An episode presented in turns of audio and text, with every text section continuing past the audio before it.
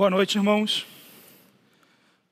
Hoje nós damos sequência a essa série em Tiago, que temos refletido ao longo dos últimos domingos, fé na prática.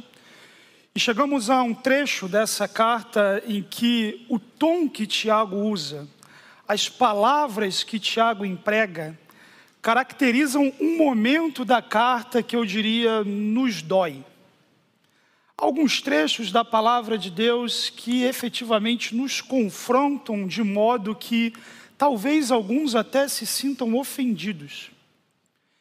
Veja bem, irmãos, a intenção essa noite é colocar diante de nós a palavra de Deus, expor diante de nós a palavra de Deus, e que mesmo em sua dureza e esperança, essa palavra nos confronte e nos transforme. É com isso em mente que essa noite eu desejo ver no texto de Tiago, capítulo 4, versículos 7 a 10, três ordens. Três ordens para obedecermos ao Senhor e desfrutarmos da sua graça. Três ordens. Submetam-se a Deus, aproximem-se de Deus, humilhem-se perante Deus.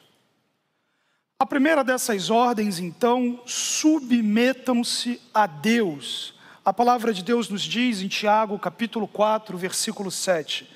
Portanto, submetam-se a Deus, resistam ao diabo, e ele fugirá de vós.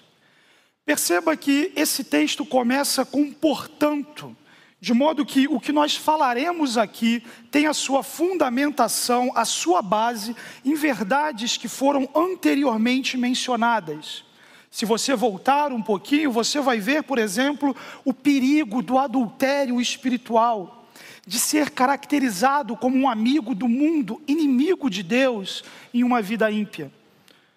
Considerar e considerando a seriedade e severidade do Senhor que zela por nós, como Tiago nos diz no verso 5, e sobretudo, com os olhos na palavra do Senhor presente em Provérbios 3, 34 e ecoada aqui por Tiago como base da sua reflexão, Deus se opõe aos orgulhosos, mas concede graça aos humildes. Com essa base, com essa fundamentação, nós chegamos a um portanto, sendo assim as coisas, algumas implicações necessárias aparecem. Ordens para serem ob obedecidas, imperativos que apontam e direcionam a vida do crente em Jesus, de modo que esse se arrependa e desfrute da graça maior do nosso Deus em maturidade e frutificação. O texto então nos diz: portanto, submetam-se a Deus, resistam ao diabo Tiago nos coloca diante de dois pontos focais de autoridade: Deus e Satanás. É claro que todo poder e autoridade que Satanás detém é limitado e administrado pelo Deus soberano. Não se trata aqui de uma luta entre iguais, entre equivalentes, um conflito de forças assim, mas trata-se sim da rebelião de um ser cuja própria existência depende daquele contra quem se rebelou. No entanto, não sejamos ingênuos. Falamos de um ser que, nesse mundo caído, detém autoridade sobre reinos e nações, sobre o coração dos descrentes, que tem cegado a mente dos incrédulos para a verdade do Evangelho. Mentiroso, operador de oposição contra Deus, inimigo dos crentes.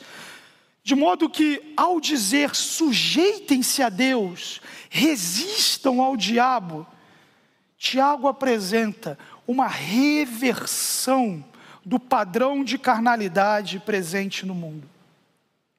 Poderíamos dizer que, desde a queda, a experiência humana é justamente o contrário: sujeitar-se ao diabo e resistir a Deus.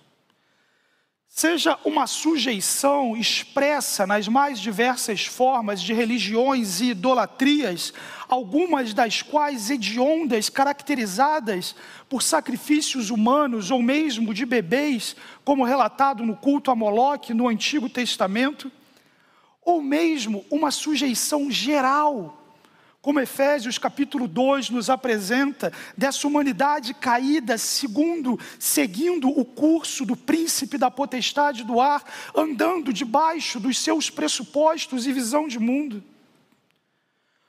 Ou mesmo uma sujeição mais sofisticada, intelectualizada, na forma de ideologias, cosmovisões e pensamentos que muitas vezes perfumam e embelezam um discurso satânico, de modo que progressivamente esse ganha espaço em corações e se torna um status quo. Parafraseando aqui C.S. Lewis, o diabo ele se encontra completamente satisfeito, tanto com o feiticeiro como com o ateu. O que lhe interessa é a rejeição a Deus. Se por um lado se sujeitar ao diabo e resistir a Deus é a condição do ser humano caído, aos crentes a palavra de Deus apresenta um caminho mais excelente, um caminho distinto. Sujeitem-se a Deus. Coloquem-se debaixo da autoridade, do senhorio de Deus, senhorio esse, soberania essa, o qual, quer você esteja conscientemente sujeito ou não, nos encontramos debaixo, porque Ele é o Senhor de toda a história, o dono deste mundo. Mas Tiago nos desafia e nos aponta: sujeitem-se a Deus, coloquem-se debaixo dessa autoridade, na consciência real de quem Deus é, informados pela revelação de Deus, sujeitem-se a Deus, coloquem-se debaixo da soberania, da direção, do poder, do governo de Deus. Olhem para o Rei, para o Senhor, para o soberano, reconheça que Ele é o governante de suas vidas. Abaixe as armas, dobre os joelhos, Ele é o Rei. Sujeite-se ao Senhor. Sujeitar-se ao Senhor pressupõe a disposição interior e a convicção de viver e obedecer à revelação de Deus em Sua palavra, ao tempo em que, cotidianamente, rotineiramente, diariamente, se considera essa realidade como crivo de nossa existência. Se há, por um lado, uma intenção, uma inclinação, uma direção de Satanás em torcar e perverter toda a beleza, bondade que há nesse mundo, onde quer que estejamos e vivamos, há, por um lado, uma sujeição a Deus a ser vivida, debaixo do poder do Evangelho, tocando pela graça tudo quanto Deus nos permitir, em sujeição a Deus. E em sujeição a Deus, Tiago diz: resistam ao diabo. Talvez você pense que não há uma grande necessidade de resistir ao diabo. Não vemos por aí uma figura cômica com um tridente espetando pessoas ou coisa assim. Talvez nem mesmo você tenha visto alguém padecendo por opressão ou possessão de origem maligna. Temo, irmãos, que alguns sequer acreditem na realidade, na existência de um ser como Satanás. Mas não se enganem, nesse tempo, nesse mundo caído, o diabo, ou de forma mais ampla, a oposição satânica, faz mais parte da rotina humana do que gostaríamos. Paulo, por exemplo, em um contexto de necessidade de perdão e restauração no meio da igreja de Cristo, chega a dizer em 2 Coríntios, capítulo 2, 10 e 11: Se vocês perdoam alguém, eu também perdoo. E aquilo que perdoei, se é que havia alguma coisa para perdoar, perdoei na presença de Cristo por amor a vocês, a fim de que Satanás não tivesse vantagem sobre nós, pois não ignoramos as suas intenções. Olha que gravidade que Paulo nos apresenta, intenções de Satanás no meio do povo de Deus a ganhar espaço e atuar na limitação do perdão e rancor. Também em Efésios capítulo 6, versículo 12, Paulo nos diz: a nossa luta não é contra pessoas, mas contra os poderes e autoridades, contra os dominadores desse mundo de trevas, contra as forças espirituais do mal nas regiões celestiais. Assim, irmãos, um inimigo, assim, irmãos, uma esfera espiritual em oposição. E se há esse inimigo a ser resistido, há esse sistema em oposição a Deus a ser combatido, e isso em sujeição a Deus, como efetivamente o faremos? Em primeiro lugar, é preciso ter em mente que o Senhor não somente nos muniu das poderosas ferramentas da graça, como nos garante, como nos diz na parte final de Tiago, capítulo 4, versículo 7, submetam-se a Deus, resistam ao diabo e ele fugirá de vocês. Quando sujeitos a Deus, salvos por Cristo, desfrutando de comunhão com Deus, temos tudo o que precisamos para essa resistência que a palavra de Deus nos apresenta. Não uma resistência passiva, como aquela apresentada por uma cidade sitiada em cerco, lutando para não morrer de fome enquanto os inimigos a sufocam e ela tenta resistir mas sim a resistência de uma nação que marcha diante de um exército invasor para que não sejam por ele dominados. Inseridos na vida com Deus, temos da parte de Deus Sua graça e poder nessa luta. Podemos orar e receber do Senhor a força e direção em nossa resistência ler e ouvir a palavra de Deus, a espada do Espírito, como Paulo diz, e receber toda a instrução necessária para conhecermos a Deus e vivermos em santidade e adoração. Uma vez salvo, você foi inserido no corpo de Cristo, na família da fé, e nesse contexto, desfrutamos das ferramentas da graça através da vida de outras pessoas, como por exemplo, na mútua ministração dos dons espirituais, na possibilidade de confessarmos uns aos outros as nossas culpas, como Tiago mesmo falará mais à frente em sua carta, e tendo uma mente constantemente abastecida, alimentada das verdades eternas de modo a desenvolver essa capacidade de discernir o engano, o erro da verdade, seja em doutrinas de demônios, ideologias seculares que atentam contra o Senhor.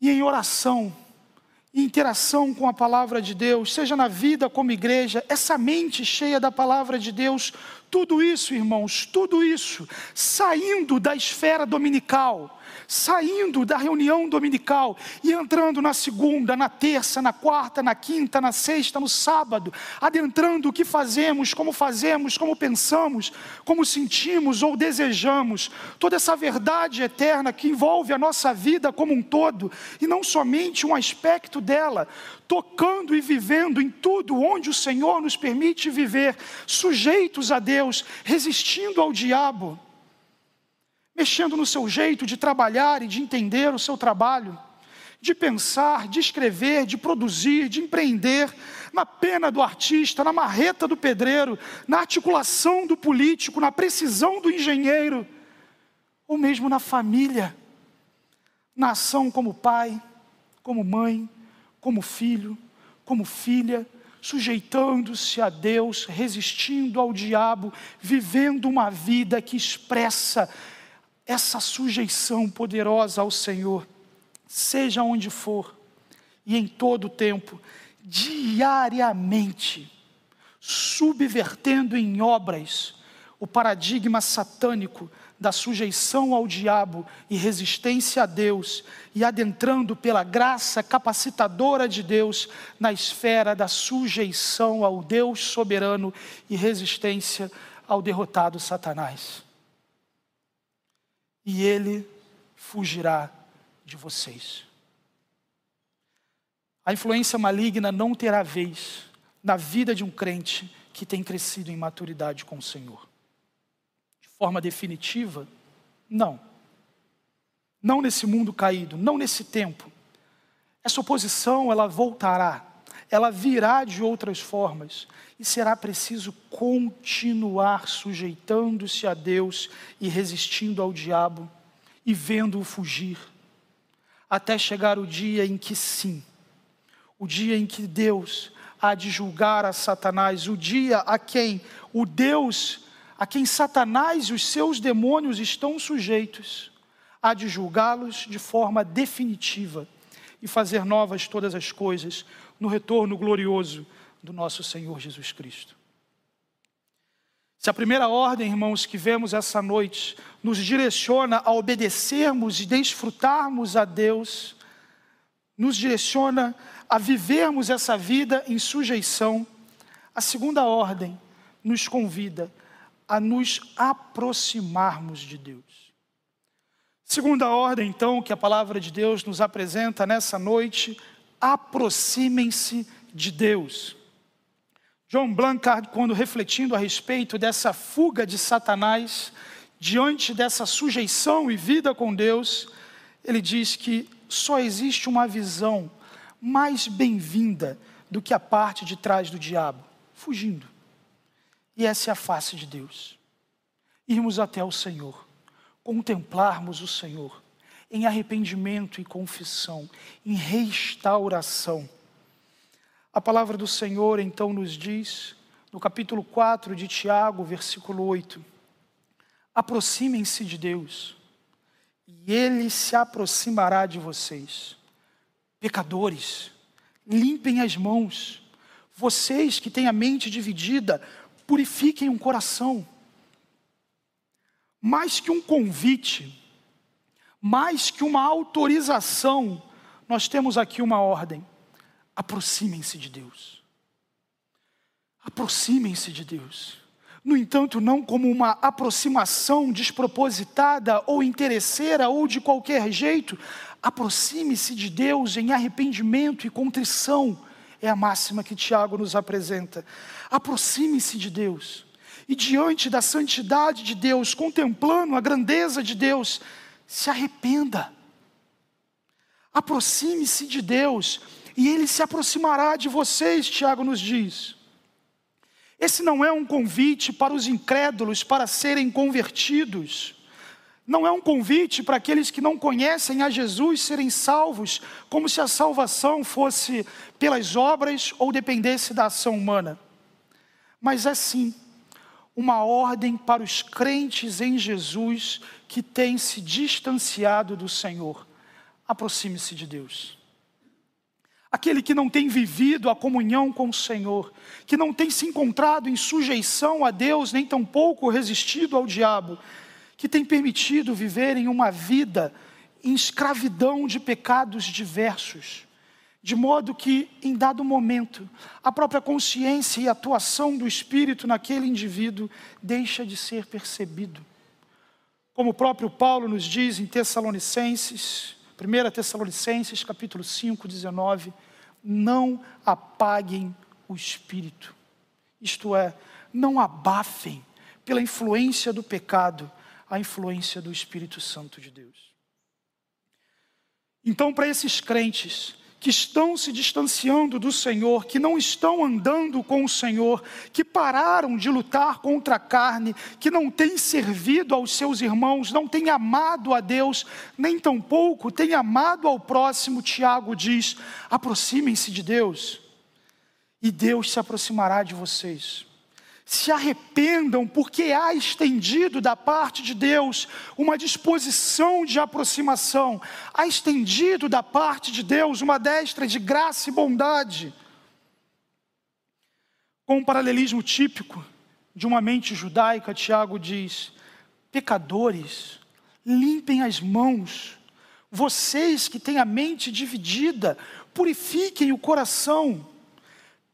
Pecadores, e aqueles que têm a mente dividida, mãos e coração, ações e intenções. Tiago nos coloca diante de um cenário em que é necessária uma restauração integral daquela pessoa. Para tanto, ele emprega uma linguagem típica do Antigo Testamento no contexto dos rituais de, do templo e do tabernáculo.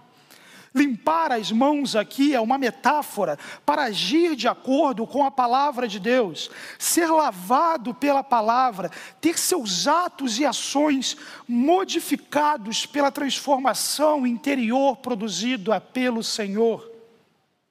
Transformação essa, que esses com a mente dividida, isso é, com uma lealdade dividida, um pé lá e o outro cá, compromissos aqui e outros lá, uma mente que ora se encontra comprometida com Deus e os compromissos do reino, ora sequer se lembra que esses compromissos existem.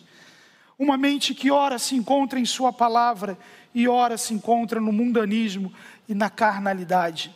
Aquela mente em que Deus é Senhor do domingo, mas não é Senhor da semana. Essas áreas da vida, Deus pode tocar e fazer o que Ele quiser. Essas aqui são comigo. Essas aqui eu nem oro sobre. Essas aqui, se Deus colocar a mão, não vai ser legal, não vai dar certo. Essa mente dividida, irmãos, precisa ser unificada na verdade. Esse coração precisa ser purificado. Uma mente informada da revelação de Deus, aplicada de forma constante, de modo que esse indivíduo progressivamente se alimentando da palavra de Deus, é transformado. Então, sim, aproximem-se do Senhor, aproximem-se do Senhor, vão a Deus em oração, clamem pelo seu perdão e purificação. Se necessário for, derrame lágrimas diante do Senhor, aproximem-se do Senhor. Meus irmãos, a mente de algum de vocês tem transitado entre as verdades de Deus e as mentiras mundanas, como se fosse possível essa coexistência, como se fosse possível fazer caber uma realidade de vida em que há sujeição a Deus em determinados aspectos e sujeição ao diabo em determinados outros, e assim vamos vivendo. Não. Suas obras ainda expressam o poder glorioso de Deus e a missão que Ele nos inseriu no mundo. Não queiram viver assim, meus irmãos. Essa não é a vida pelo qual Cristo morreu e ressuscitou. Essa não é a vida pelo qual o Espírito Santo de Deus nos capacita e nos direciona. Não queira viver assim. Purifique-se pelo lavar da palavra de Deus. Se aproxime de Deus. Faça isso hoje, faça isso agora. Você não precisa sequer esperar esse sermão acabar. Comece a orar ao Senhor, peça perdão, dê meia volta, volte, retorne para o Senhor, aproxime-se de Deus, se arrependa. Abandone essa vida de pecado e mentira, venha para uma vida de verdade. Não se engane, não há nada de oculto diante do Senhor, meus irmãos não há segredo. Se hoje há alguém aqui que, enganado pelo pecado, pensa em destruir sua família, abandonar seu lar, sair com um amante, uma amante, você tem uma aliança com o Senhor. Abandone esse adultério, abandone esse flerte, aproxime-se de Deus. Aquilo que hoje te distancia de Deus, aquilo que progressivamente, talvez de forma inocentemente, na sua perspectiva, você tem permitido que mais e mais conquiste espaço no seu coração, e quanto mais espaço no seu coração conquista, mais distante da comunhão do Senhor você se encontra. Se arrependa, volte enquanto há tempo, aproxime-se de Deus. Você está descontrolado em um vício, hábito escravizador, se arrependa, aproxime-se de Deus. Ou mesmo na forma como as coisas são, no jeitinho brasileiro, já se acostumou a trabalhar debaixo de corrupção e ganhos ilícitos, meus irmãos, isso não tem a bênção de Deus. É caminho que não expressa a bondade, verdade de Deus, está distante do Senhor. Aproxime-se do Senhor. E se em maior ou em menor grau, essa é a sua condição. Não viva como se isso fosse pouca coisa, não é. Não viva como se isso pudesse ser ignorado, não pode. Se a primeira ordem, irmãos, nos direciona a obedecermos e desfrutarmos de Deus, E a segunda nos direciona a nos aproximarmos de Deus em contrição, em arrependimento. A terceira e última ordem que o texto de Tiago nos apresenta é: humilhem-se perante Deus. Terceira ordem, então, que a palavra do Senhor nos apresenta: humilhem-se perante Deus. A palavra do Senhor nos diz em Tiago, capítulo 4, versículos 9 e 10: Entristeçam-se, lamentem chorem, troquem o riso por lamento, a alegria por tristeza, humilhem-se diante do Senhor, e Ele os exaltará. Talvez esse texto que nós acabamos de ler tenha uma das tônicas menos desenvolvidas no cristianismo moderno. E esse é o espaço necessário para a tristeza e para a dor como expressão de arrependimento, da humilhação como expressão de submissão. A imagem que o texto nos apresenta é de alguém que está rindo, de alguém que está rindo quando deveria estar chorando lamentando pelo curso desastroso de sua vida de pecado e distanciamento do Senhor. Aquele que nessa condição é capaz de rir, é frequentemente identificado na palavra de Deus como tolo de Provérbios, como visto, por exemplo, em Provérbios capítulo 10, versículo 23. O tolo encontra prazer na má conduta, se alegra desfruta. Alguém que tem se alegrado na oposição de uma vida contra Deus, que com frequência ri e zomba daqueles que desejam obedecer ao Senhor. Trata-se aqui, irmãos, não de uma direção da palavra de Deus para que vivamos uma vida de forma carrancuda, fechada, sem espaço para riso ou coisa assim, não é claro que nos alegraremos no Senhor, desfrutaremos da Sua bondade, nos alegraremos sim em tudo de bom que Ele fez nessa vida e que Ele nos permite viver, mas não o faremos na cegueira de uma vida distante do Senhor e que tenta abafar esse grito da alma com um riso falso e mentiroso que é impossível de ser silenciado.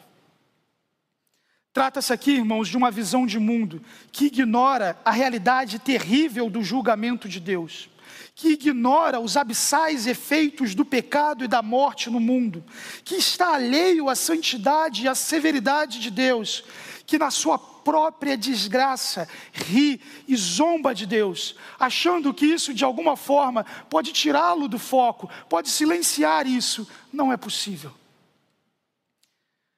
Quem ri em sua própria desgraça e zomba de Deus, se encontra numa condição que o Salmo 37 assevera de forma bastante curiosa. Os ímpios tramam contra os justos e rosnam contra eles. O Senhor, porém, ri dos ímpios, pois sabe que o dia deles está chegando. A imagem curiosa do Salmo 37 é que Deus zomba dos zombadores. Ele ri. Ele ri porque sabe que a ambição e os empreendimentos do pecado têm data marcada para acabar. Não vai ter sucesso. O Senhor Jesus também nos alerta em Lucas capítulo 6, versículo 25: Ai de vocês que agora riem pois haverão de se lamentar e chorar. Ai de vocês que agora acham que vivem, que alegria fraudulenta e mentirosa é suficiente para trazer sentido para essa curta existência, e nesse tempo ri zomba do Senhor. Ai, pois haverão de se lamentar e chorar. Tiago nos diz então, irmãos, que esse riso tolo, de quem não percebe que o juízo está às portas, deve ser trocado por choro e lamento, por arrependimento, pela percepção da oferta da graça de Deus, pelo retorno ao Pai. Riso que leva à morte deve sim ser trocado pelo lamento produzido pelo Espírito que nos traz a vida. A segunda parte do versículo, irmãos, nos apresenta uma verdade esperançosa. Essa mensagem dura também é uma mensagem de esperança. Tiago nos diz: humilhem-se diante do Senhor, e ele os exaltará. Humilhem-se diante do Senhor e ele os exaltará. A vida, irmãos, não precisa ser o riso falso que mascara a dor e a aflição. Ela não precisa ser uma foto editada nas redes sociais para mostrar uma falsa alegria de um coração desesperado. A vida não precisa ser caracterizada por uma alegria mentirosa em oposição a Deus. Mas sim, podemos ir até o Senhor, nos humilharmos diante dEle, clamarmos pelo seu perdão e abrindo mão do orgulho, provar da sua exaltação. Que exaltação! O Senhor Jesus nos traz uma imagem muito bela e poderosa dessa realidade na parábola do fariseu e publicano, no capítulo 18 de Lucas. Ali Jesus nos conta de duas orações, dois corações que comparecem diante de Deus. Uma dessas orações tipifica uma falsa realidade uma falsa espiritualidade, a do fariseu. E a outra, marcada por arrependimento e confissão, marcada por humilhação. Ao olhar e contar essa história, o Senhor Jesus, no versículo 14 de Lucas 18, nos diz: Eu lhes digo que esse homem, o publicano, e não o outro, foi para casa justificado diante de Deus. Pois quem se exalta será humilhado, e quem se humilha será exaltado. Não há, meus irmãos, esperança de justificação para qualquer um de nós, em nós mesmos precisamos nos humilhar perante o Senhor. Não há esperança de desfrutarmos de comunhão com o Senhor, do poder de Deus, sem nos humilharmos perante ao Senhor. O que fazer então? Como nos humilharmos diante de Deus, como lidarmos com seriedade frente a esse Deus que deseja sim nos perdoar e nos restaurar. Olhe com seriedade para a sua própria vida. Sabe aquilo que todo mundo já te disse que é pecado, que ofende, que fere, que mata, e há um milhão de justificativas do porquê se é assim. A última que eu ouvi, o tipo sanguíneo te faz ser assim um traço de personalidade, eu sou colérico, para alguns até signo. Se humilhe, abra mão dessas justificativas vazias, abra mão desse orgulho, nada de bom virá daí, nada de bom virá desse caminho, mas você vai sim deixar um rastro cada vez maior de dor e de distanciamento do Senhor se humilhe diante de Deus, peça perdão ao Senhor, peça perdão a quem você ofendeu. Sabe os pecados secretos que só Deus e você conhecem? Em alguns casos, talvez até se orgulhe do quão bem é capaz de esconder. Meus irmãos, não há mérito algum em pecar profissionalmente, em ser muito bom em pecar, não há. Se humilhe diante de Deus. Se arrependa diante do Senhor. Não espere que o juízo de Deus exponha o seu engano. Tome você, pela graça do Senhor e poder de Deus, o passo para lidar com isso. Se humilhe diante de Deus. Se arrependa. Aproxime-se do Senhor. Sabe o controle que se acha que se tem da vida? E que é o menor sinal de desarranjo, de doença, de morte, de enfermidade, de perda financeira, já se começa a ficar ansioso e murmurar e a distanciar-se do Senhor, a vida de oração acaba. Se humilhe diante do Senhor, não dê mais passos distantes da comunhão, se humilhe diante do Senhor, se arrependa, confie no Senhor, se humilhe. Meus irmãos, só assim, só assim teremos a exaltação verdadeira de uma vida em comunhão, de experimentação da graça de Deus. Só assim provaremos intensamente da graça poderosa de Deus, nos capacitando, nos educando, trocando o riso falso pelo lamento genuíno e em arrependimento sermos transformados e exaltados pela graça de Deus, nessa bela e poderosa exaltação que nos coloca na condição de filhos de Deus, amados pelo seu Pai, que desfrutam a intensidade desse amor e vivem com seus irmãos na missão que receberam de Deus. Essa exaltação que vem da humilhação daqueles que diante de Deus têm comparecido em arrependimento, em restauração. Essa porta está aberta, meus irmãos. Humilhem-se, arrependam arrependam-se, desfrutem da vida com Deus.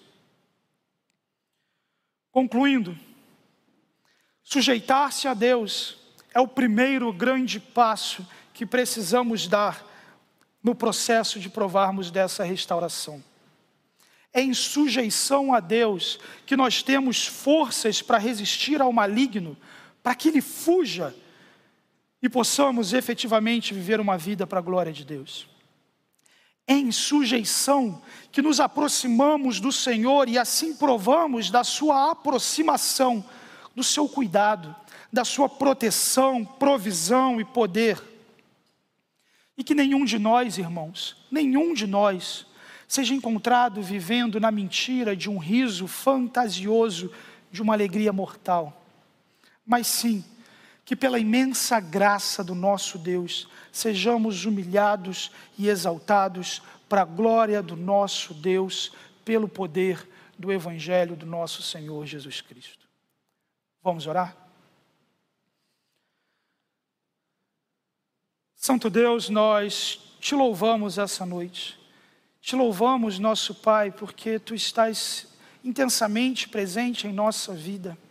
O Senhor deseja, ó Pai, o nosso arrependimento e contrição, e nesse sentido nos aproximamos de Ti, clamamos pelo Teu perdão e restauração, individualmente e como igreja, clamamos, ó Pai, que sejamos uma comunidade de crentes perto de Ti, que desfrutam da comunhão contigo em intensidade. Ó Pai, clamamos que diante da humilhação, do arrependimento e confissão, sejamos exaltados a uma vida frutífera diante do Senhor. Nós te louvamos e somos gratos por mais essa oportunidade que o Senhor nos concede de arrependimento e vida contigo. Em nome de Jesus, amém, Pai.